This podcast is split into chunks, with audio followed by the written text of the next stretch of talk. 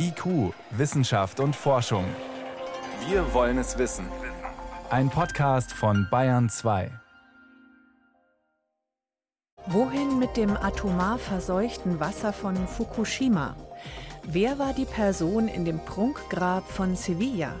Und kann das wirklich sein, dass Wissenschaftler eine Möglichkeit finden, Strom ohne Widerstand zu leiten durch eine Art Wundermaterial? Antworten gibt's hier. Wissenschaft auf Bayern 2 entdecken.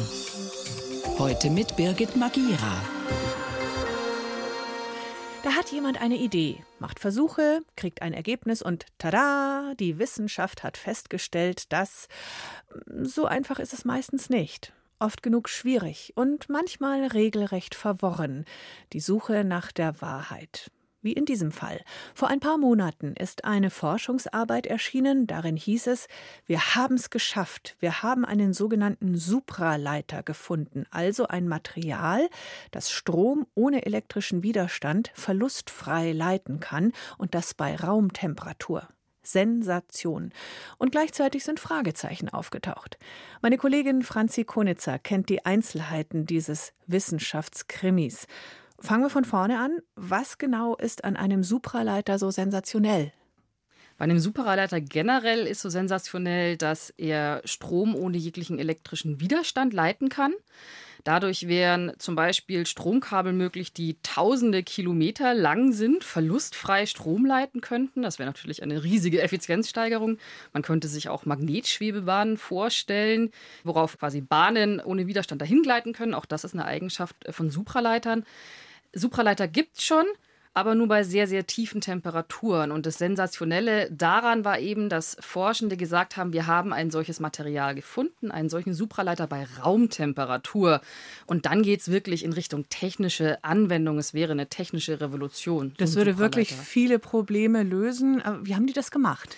Ihr Rezept war, dass sie ein Metall namens Lutetium genommen hatten. Dann hatten sie ein bisschen Stickstoff zugegeben, ein bisschen Wasserstoff. Und dann haben sie dieses äh, Gemisch gebacken sozusagen ein paar Tage lang. Dann haben sie es in eine Diamantpresse gesteckt, um einen extrem hohen Druck zu erzeugen. Nämlich einen Druck, der ungefähr dem Druck entspricht, so zehnmal am Boden vom Marianengraben. Also immer wow. noch ein sehr hoher Druck, mhm. aber tatsächlich technisch gut machbar. Und äh, dann haben sie eben dieses Material überprüft und gesagt, jawohl, das bei diesem Druck aber bei Raumtemperatur ist supraleitend, leitet Strom ohne Widerstand. Hurra. Und trotzdem, ja, hurra, hat aber keiner gesagt, weil die Skepsis war ja von Anfang an sehr groß bei der Veröffentlichung. Warum? Die Skepsis war sehr groß, weil man die Vorgeschichte von dem Forscherteam kennen muss, die äh, diese Behauptung oder die dieses Paper veröffentlicht hat. Das ist ein Forscherteam und einem Forscher namens Ranga Diaz von der University of Rochester. Genau dieses Team hatte schon ein paar Jahre zuvor behauptet, einen Supraleiter gefunden zu haben, der bei hohen Temperaturen funktioniert. Das hat sich nicht bestätigt. Keine andere Gruppe konnte dieses Experiment nachbauen. Das Paper wurde zurückgezogen. Mhm. Und die Vorgeschichte geht quasi noch weiter. Auch ein paar Jahre davor hatte dieselbe Forschungsgruppe um denselben Forscher behauptet, sie hätten metallischen Wasserstoff gefunden. Das ist ein hochexotisches Material, wo manche Gruppen seit Jahrzehnten auf der Suche danach sind. Auch diese Behauptung stand dann im Raum.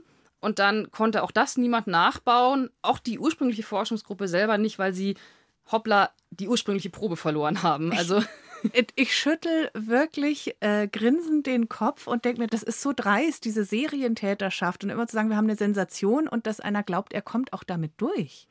Ja, tatsächlich. Das weckt natürlich wenig Vertrauen in einen weiteren Sensationsfund. Und deshalb haben natürlich auch hier sofort einige Forschergruppen versucht, dieses Ergebnis jetzt nachzubauen, diesen Supraleiter bei Raumtemperatur. Und zum Beispiel hat das eine Gruppe chinesischer Forscher eben sofort versucht, hat das Gemisch nachgebaut, diese Probe hat nachgemessen und ist zum Ergebnis gekommen, nein, das ist kein Supraleiter. und diese Studie erschien dann auch mhm. in einem sehr renommierten Fachmagazin, auch in Nature. Mhm. Und laut dieser Studie ist es einfach so, nein, kein Supraleiter, keine Sensation. Okay, und an dieser Stelle wäre die Geschichte jetzt eigentlich zu Ende normalerweise. Ja, an dieser Stelle könnte sie zu Ende sein, aber sie ist es nicht, äh, weil vor kurzem ist auf dem Preprint-Server Archive, wo äh, Fachartikel hochgeladen werden können, bevor sie dann von einem Fachmagazin veröffentlicht werden können, ist ein Artikel aufgetaucht, in dem ein weiteres unabhängiges Forscherteam aus den USA versucht hat, das Experiment nachzubauen und tada, sie haben es geschafft. Auch sie haben die supraleitenden Eigenschaften dieser Probe nachweisen können. Also sie sagen doch, stimmt. Okay, jetzt wird es ein bisschen verwirrend. Die einen konnten es nicht nachbauen, die anderen schon. Was haben die Amerikaner anders gemacht als die Chinesen? Die Chinesen haben versucht, dieses Rezept für einen Supraleiter bei Raumtemperatur selber nachzubauen und die Amerikaner haben die Proben, die sie untersucht haben, direkt von der Forschungsgruppe um Rangadias erhalten. Also man könnte vielleicht sagen, ja, der hat Rangadias vielleicht einfach das richtige Rezept gefunden und alle anderen schaffen es nur nicht, das nachzubauen tatsächlich. Also da war auch Glück und Zufall dabei und am Ende muss man sich jetzt entschuldigen und sagen, hurra, doch Sensation und Happy End? Nein, man muss sich nicht entschuldigen und ein Happy End gibt es auch noch nicht, weil auch dieser Fachartikel, das hatte ich ja schon gesagt, der ist eben auch noch nicht richtig veröffentlicht worden. Das wird also noch derzeit überprüft.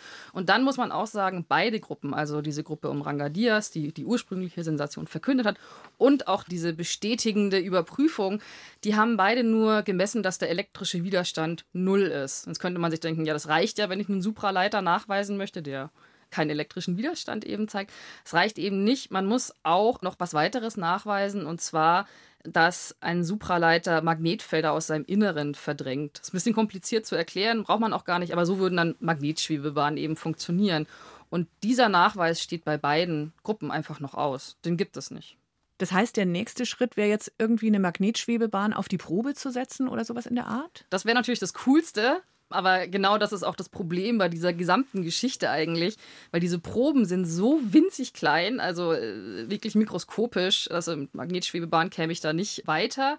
Und deshalb sind auch diese Messungen so schwierig ähm, um das überhaupt nachzuweisen, weil auch niemand richtig versteht auf einem theoretischen Level, warum dieses Material überhaupt supraleitend sein sollte bei Raumtemperatur. Also ja, eine einfache Überprüfung mit, ich sehe es ja einfach, die gibt es leider Gottes nicht. Vielen Dank, Franzi Konitzer, für diese verrückte Geschichte, die aber eigentlich sehr schön zeigt, die Selbstreinigungskräfte in der Wissenschaft funktionieren, oder? Ja, absolut. Es ist ein ähm, fast Paradebeispiel dafür, wie Wissenschaft funktioniert oder sollte, weil es gilt einfach, einmal ist keinmal. Ich brauche ein Ergebnis, das überprüfbar sein muss. Das Experiment muss sich wiederholen lassen. Und gerade bei so einem spektakulären Ergebnis, was jetzt wirklich eine technische Revolution versprechen könnte, gilt das erst recht. Und deshalb gibt es für diese Geschichte derzeit noch kein Happy End, aber es ist auch noch kein abgeschlossener Fall.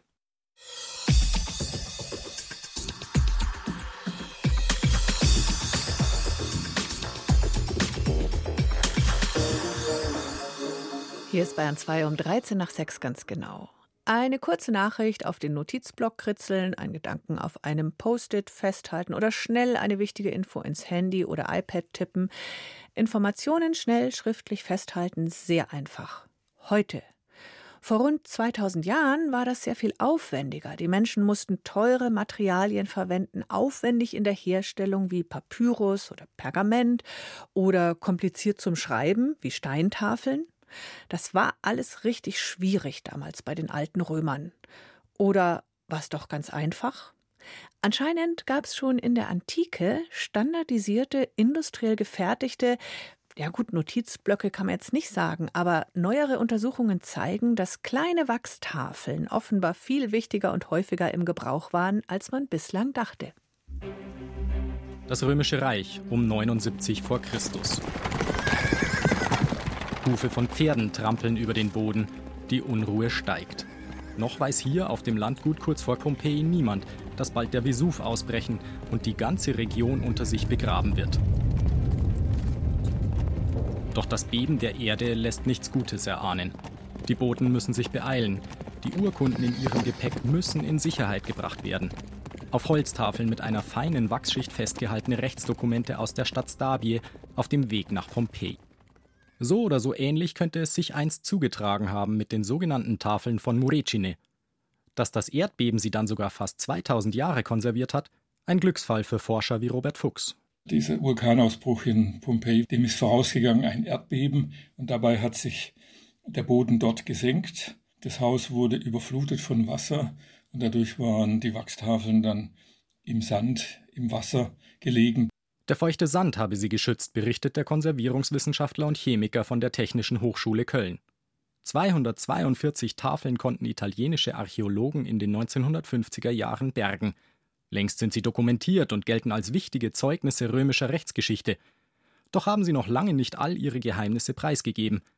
Robert Fuchs und seine Kollegen haben die Schreibtafeln nun erstmals technisch untersucht und Indizien für eine Art antike Schreibwarenindustrie entdeckt. Dafür spricht etwa die Größe der Tafeln. Es fällt auf, dass immer wieder eine so eine Standardgröße sozusagen herauskommt. Also so etwa so groß wie eine Hand, also 9 mal 13 Zentimeter. Also ein Format, was wir heute ja immer kennen als Fotoformat. Und das scheint ein gewisses Standardmaß gewesen zu sein. Dabei haben die Wissenschaftler keine leichte Aufgabe vor sich.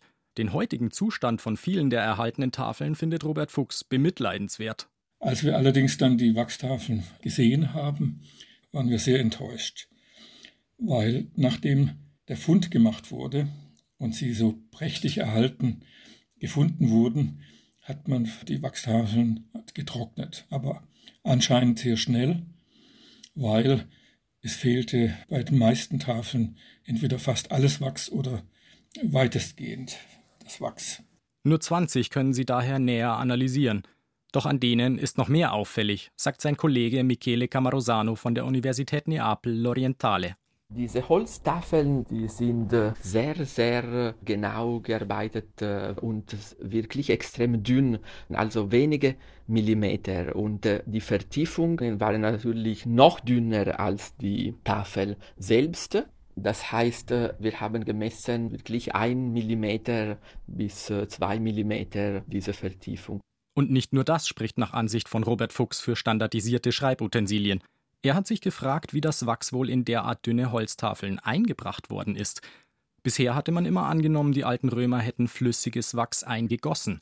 Doch dabei würde der Forscher Reste von übergelaufenem Wachs erwarten. Stattdessen erkennt Robert Fuchs scharfe Schnittkanten an den Wachsrändern. Daraufhin kam mir der Gedanke, naja, vielleicht hat man Wachsfolien sozusagen eingelegt. Man hat Wachs dünn ausgegossen und hat dann Folien geschnitten und die einfach eingedrückt. Und das ist auch wieder ein Hinweis auf so eine quasi industrielle äh, Machart von solchen Tafeln. Eingelegte Wachsfolien. Eine These, bei der sein Kollege Michele Camarosano derzeit noch skeptisch ist. Denn ihre aktuellen Analysen laufen noch. Und bei nur 20 untersuchten Tafeln brauchen sie noch mehr Daten, die diese These stützen. An der generellen Bedeutung der Wachsschreibtafeln ändert das für Camarosano aber nichts. Der Altorientalist ist ihnen schon länger auf der Spur. Er will noch mehr darüber herausfinden, welche Rolle das Medium in der Antike gespielt hat. Wir alle verbinden vielleicht eher eben Römer und Griechen mit Wachstafeln, aber in der Tat wurden Wachstafeln in Mesopotamien erfunden und spätestens am Ende des dritten Jahrtausends vor Christus. Und äh, eine gute Frage ist, warum, warum brauchten sie Wachstafeln überhaupt? Meiner Meinung nach, Wachstafeln sind äh, in der Weltgeschichte wirklich das, ich nenne es das nie endende Manuskript, weil eine Wachstafel kann man im Prinzip unendlich neu nutzen. Kann man den Text leicht löschen und auf der gleichen Oberfläche neu schreiben. Eine Art früher Standardnotizblock also, quasi ein antikes iPad.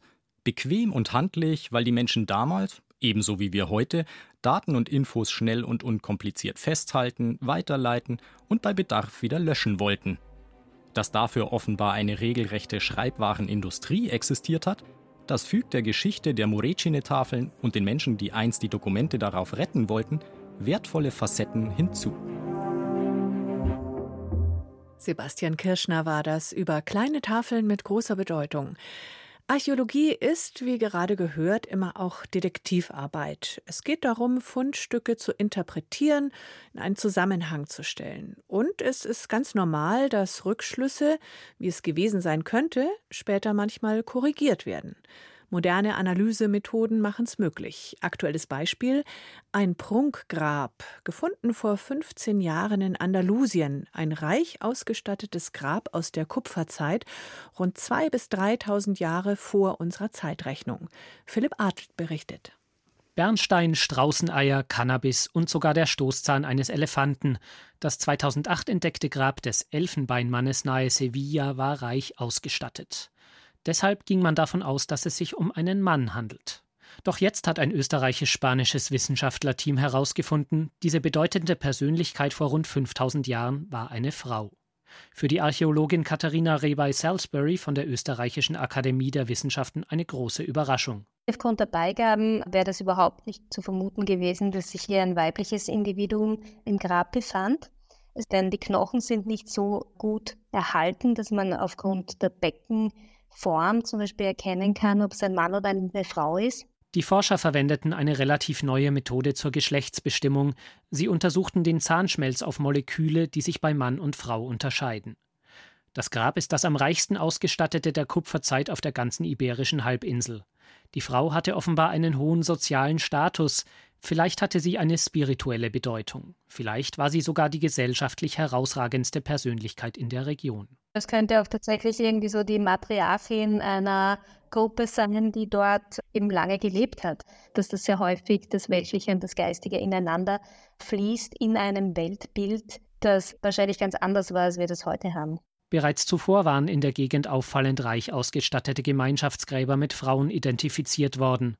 Auch an anderen Orten gab es in den vergangenen Jahren immer wieder spektakuläre Funde, die bisherige Annahmen über die Rolle der Frau in der Ur- und Frühgeschichte in Frage stellen. Bekannt sind da unter anderem eine Wikingerkriegerin aus Schweden oder auch das Grab der Schamanin von Bad Dürrenberg bei Leipzig und jetzt eben auch die Elfenbeindame von Sevilla. Kleiner Tipp an dieser Stelle, wer mehr hören will, alles Geschichte heißt die Reihe von Radio Wissen. Da gibt's alles von der Steinzeit und den Anfängen der menschlichen Kultur bis zum 20. Jahrhundert. Zu finden im Netz in der ARD Audiothek.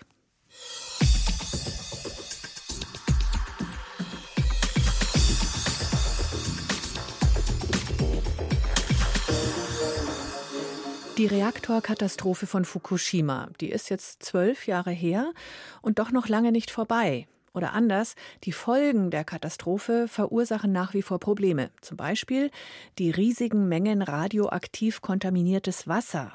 Wohin damit? Und es kommt ja auch immer noch was dazu. Diese Woche kam von der Internationalen Atomenergiebehörde die offizielle Erlaubnis, dieses Wasser nach und nach ins Meer zu leiten. David Globig ist im Thema drin. Bevor wir drüber reden, wohin mit dem verseuchten Wasser, erstmal die Frage, woher kommt es überhaupt? Also bei der Katastrophe im März 2011, da gab es in drei von den sechs Reaktorblöcken in Fukushima eine Kernschmelze. Und dadurch sind einfach die Brennelemente zerstört worden und zusammengeschmolzen. Und trotzdem müssen diese Brennelemente seitdem mit Wasser gekühlt werden. Wenn ich da aber Wasser durchleite, wenn das da durchfließt, dann spült es alle möglichen radioaktiven Stoffe raus. Und darum wird dieses Wasser anschließend eben in Tanks geleitet. Genauso aber auch Grundwasser und Regenwasser vom Kraftwerksgelände. Und man versucht dabei dann möglichst schon mal alle radioaktiven Stoffe herauszufiltern. Wie kann man das machen? Da setzt man in Fukushima auf ein spezielles Filtersystem zur Aufbereitung von Flüssigkeit. Damit sollen dann nach Angaben des Kraftwerkbetreibers TEPCO 62 radioaktive chemische Elemente aus dem Wasser herausgeholt werden. 62 sind es alle? Also es gibt tatsächlich noch Tritium, eine radioaktive Form von Wasserstoff. Man spricht da auch vom überschweren Wasserstoff. Der ist dem normalen Wasserstoff einfach zu ähnlich. Man kann ihn deshalb nicht so ohne weiteres rausfiltern. Ist das ein Problem? Muss man sich da jetzt noch Sorgen machen, weil Tritium im Wasser drin bleibt? Also viele Expertinnen und Experten sagen, dass Tritium eine der weniger gefährlichen radioaktiven Substanzen ist. Das liegt einmal an der Art der Strahlung. Die ist nicht besonders hart und kann im Körper nicht so großen Schaden anrichten deshalb. Außerdem wird Tritium im Körper kaum gebunden. Der Mensch zum Beispiel scheidet das relativ schnell wieder aus und der Stoff reichert sich auch in der Umwelt nicht an. Und von welchen Konzentrationen reden wir da überhaupt? Also bei dem Wasser, was jetzt in Fukushima ins Meer geleitet werden soll, da ist ja entscheidend, wie hoch dann die Konzentration letztlich in dem Wasser ist, das dann ins Meer reinfließt. Und da verdünnt man das Wasser aus den Tanks extra nochmal zusätzlich. Mhm. Der Betreiber TEPCO gibt an, dass die Konzentration dann am Schluss weit unter dem Grenzwert der Weltgesundheitsorganisation für Trinkwasser liegt. Okay. Und zwar höchstens bei einem Siebtel. Da geben allerdings Umweltschutzorganisationen teilweise zu bedenken, dass beim Tritium da noch nicht alle Risikofaktoren berücksichtigt würden. Was sagst du zu diesen Bedenken? Sind die berechtigt? Also wenn man sich an das hält, was TEPCO sagt, die haben Becken tatsächlich aufgebaut, unter anderem für Aufzuchttests für Fische. Die haben dann verglichen, wie gut diese Fische in normalem Wasser wachsen und wie gut in dem gefilterten und verdünnten Wasser aus Fukushima wachsen. Sie haben sich auch Seetang angeschaut und sie haben gemessen, wie hoch die Tritiumkonzentrationen in den Tieren jeweils waren und was passiert, wenn man die Tiere aus dem belasteten Wasser in unbelastetes umsetzt. Und da hat sich dann gezeigt, dass die Tritiumkonzentration im Körper schnell wieder sinkt. Trotzdem, wenn man jetzt alle Möglichkeiten durchspielt, gäbe es denn noch Alternativen, dass man das Wasser nicht einleiten muss? Man könnte das Wasser verdunsten lassen bzw. verdampfen aktiv. Da haben die Experten allerdings wesentlich größere Bedenken als beim Einleiten ins Meer. Greenpeace hat vor einiger Zeit auch vorgeschlagen, lieber die Tankkapazitäten zu vergrößern und das Wasser noch für ein paar Jahrzehnte länger zu lagern. Das hätte den Vorteil, dass beim Tritium zum Beispiel, das hat eine relativ kurze Halbwertszeit. Wenn man da wartet, zum Beispiel bis 2050, dann wäre dieses Tritium größtenteils schon zerfallen und nicht mehr gefährlich. Also von der Seite ginge dann kein Risiko mehr aus. Allerdings, wenn ich jetzt eben weiterhin Tanks da befülle und vielleicht noch mehr Tanks aufbaue, steigt ein anderes Risiko. In dieser Zeit könnte ja zum Beispiel ein stärkeres Erdbeben die Tanks beschädigen und das Wasser würde dann unkontrolliert auslaufen. Klingt, als hätte ich ein Problem so oder so. Sprich, vielleicht doch lieber einleiten, aber welche Folgen könnte es dann für die Umwelt haben? Da sagt eine große Zahl von Expertinnen und Experten, so wie die Internationale Atomenergieorganisation ja auch, da gibt es keine bedenklichen Folgen. Einfach weil das Meerwasser ja das belastete Wasser noch einmal extrem verdünnt. Das Wasser aus den Tanks soll ja auch nicht auf einen Schlag ins Meer geleitet werden, sondern das wird sich über 30 Jahre erstrecken. Da kommen dann vielleicht mal 100 Liter pro Minute zusammen. Das ist etwa das, was abfließt, wenn man den Stöpsel aus einer vollen Badewanne rauszieht. Und diese relativ geringe Wassermenge wird dann über einen ein Kilometer langen Tunnel weit raus ins Meer geführt und dort vermischt sich das Wasser dann zum Beispiel durch Strömungen immer stärker mit dem Meerwasser. Da lassen sich dann radioaktive Substanzen kaum noch nachweisen. Also ich glaube, was das Tritium angeht, brauchen sich die Menschen vor Ort keine Sorgen zu machen. Und trotzdem äußern einige Länder schon Bedenken. Zum Beispiel China. Muss man die nicht doch ernst nehmen? Gerade bei China ist interessant, dass das Land genauso wie einige andere Staaten, die Kernreaktoren betreiben, darunter übrigens auch Japan, also das ist ein Land, das seit vielen Jahren auch im Normalbetrieb radioaktiv belastetes Kühlwasser aus den Reaktoren ins Meer leitet. Und da sind die Werte im Vergleich zu dem, was jetzt in Fukushima vorgesehen ist, wesentlich höher. Interessant. Also viele von diesen Bedenken sehe ich da als rein politisch motiviert. Wissenschaftlich sind es für mich jedenfalls relativ schwache Argumente. Aber weil du Wissenschaft sagst, es gibt ja auch Forscher, die sich kritisch äußern. Da wird unter anderem ein Forscher von der Universität von Hawaii zitiert. Der hält die radiologische Umweltverträglichkeitsprüfung des Betreibers TEPCO für mangelhaft und unzureichend. Und Außerdem werde, sagt er, nicht berücksichtigt, dass es ja schon andere Stressfaktoren gebe, die die Gesundheit der Meere und der Menschen beeinträchtige. Da kämen dann die potenziell negativen Auswirkungen der Einleitung eben noch dazu. Und trotzdem unterm Strich, du hast es ja ausführlich erklärt, die IAEA e kommt zu dem Schluss, das passt schon so, Japan darf dieses belastete Wasser einleiten. Fass es uns nochmal zusammen. Woher kommt diese Einschätzung? Also die IAEA e hat in den vergangenen zwei Jahren eine Gruppe von internationalen Experten mehrmals nach Japan geschickt und die haben sich das vor Ort angeschaut und auch die Pläne des Betreibers TEPCO sich angeguckt und mit dem Betreiber gesprochen. Und in dem Report jetzt bestätigt die IAEA, e dass sie eben aufgrund dieser Gespräche, der Überprüfungen zu dem Schluss kommt, dass die japanischen Pläne, das Wasser ins Meer abzulassen, dass die den Sicherheitsstandards der IAEA e entsprechen und dass das nur vernachlässigbare Auswirkungen auf Mensch und Umwelt haben würde, was die Strahlung angeht. Der Atomenergiekonzern TEPCO in Japan hat nach der Katastrophe von Fukushima nun offiziell auch grünes Licht von der Internationalen Atomenergiebehörde, radioaktiv belastetes Wasser in den Pazifik einzuleiten. Danke, David Globig, für die Erklärungen. Gerne.